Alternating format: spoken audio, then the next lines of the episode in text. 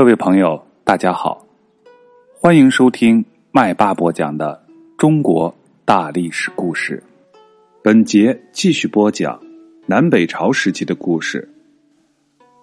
宋魏大战，南方刘宋建国初年，北方的北魏已经相当的兴盛。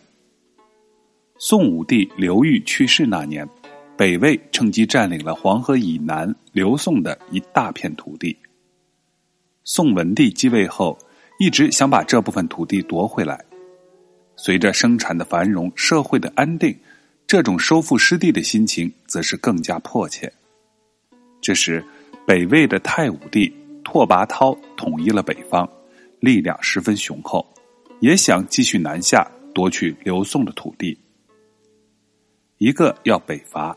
一个想南下，双方在边界上的摩擦连续不断的发生，小打小闹延续了大约三十年左右，终于在公元四百五十年，宋元嘉二十七年，北魏太平真君十一年，爆发了一场大战。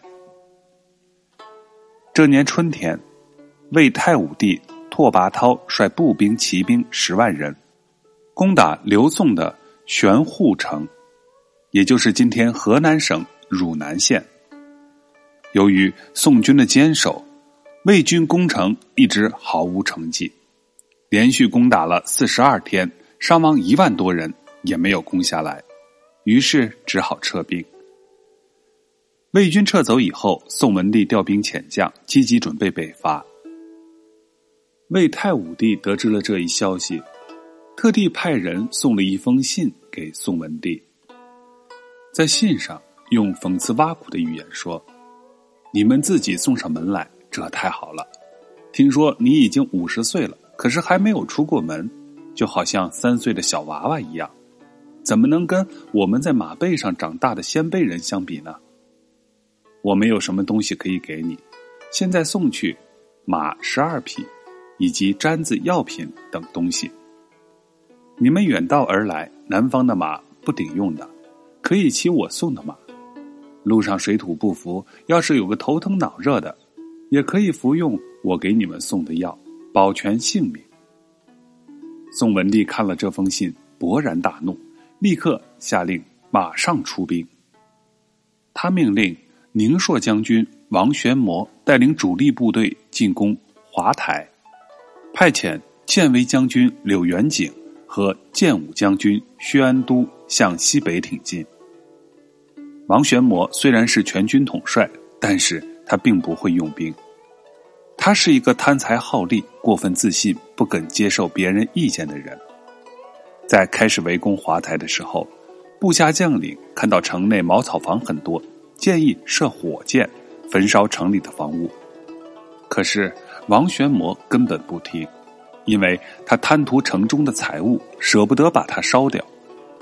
过了几天，城里的居民做好了防火的准备，他们挖了地洞，撤掉房上的茅草，住进了地洞里。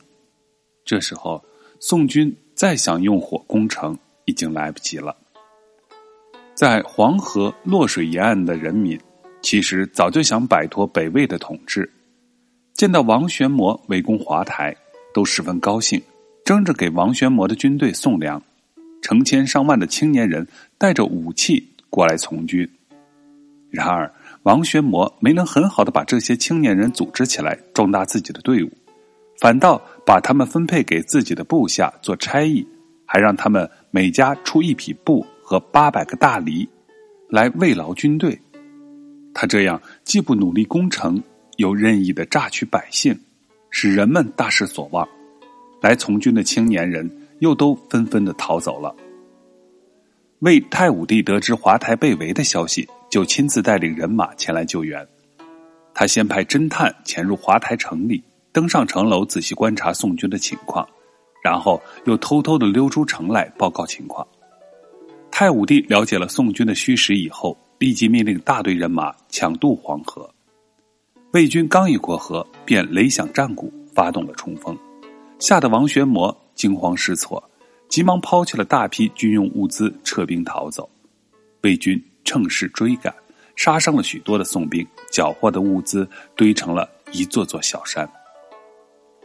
进攻华台的宋军主力虽然被打败了，可是由柳元景、薛安都带领的宋军却打得非常顺利。他们得到了卢氏县人民的支持，打下了红龙，也就是今天河南省三门峡市的西南。接着向陕县进军。陕县城池险固，魏军又有两万的人马支援，宋军多次进攻都打不下来。薛安都可是气坏了，只见他胡须倒竖，扔掉头盔，脱下铠甲，只穿着有前后护心的两当衫，骑着撤掉鞍子的战马，横眉怒目的挺着长矛冲入敌阵。俗话说：“一人拼命，万夫莫挡。”薛安都奔到哪里，哪里的敌人就哗哗的后退。宋军士兵见到自己的主将这样勇敢，人人都精神振奋。个个都斗志昂扬，高声呐喊着冲了上去。魏军见宋军来势凶猛，慌忙逃入城中。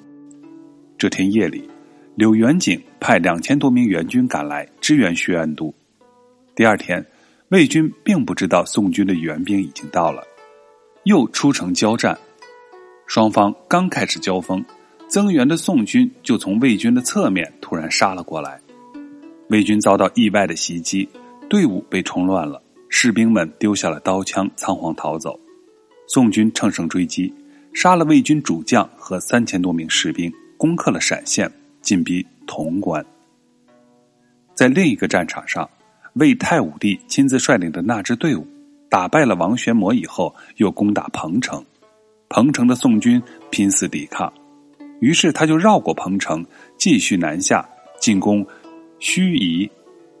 但是仍然没有打下来，他又率领军队绕过盱眙，直抵长江北岸的瓜埠，也就是今天江苏省六合县，扬言他要渡过长江进军建康。宋文帝见魏军来势汹汹，于是命令将士封锁长江，坚守江防要地。附近的民众听说魏军到了长江北岸，为了保卫家乡，纷纷带着武器。自动赶来协助守卫江防，军民联合起来，在长江南岸形成了一条坚固的防线。魏太武帝一连几天都不能渡江，他来到长江边上，面对着汹涌澎湃的江水，不禁心事重重。他想，前有长江天险，后有宋军坚守的城池，这样孤军深入，腹背受敌，那样太危险了。不如及早退兵，再等待时机。于是他下令撤军，返回了北方。魏太武帝撤军途中又经过盱眙，他妄想让宋军贡献慰劳品，竟派人到盱眙城里要酒喝。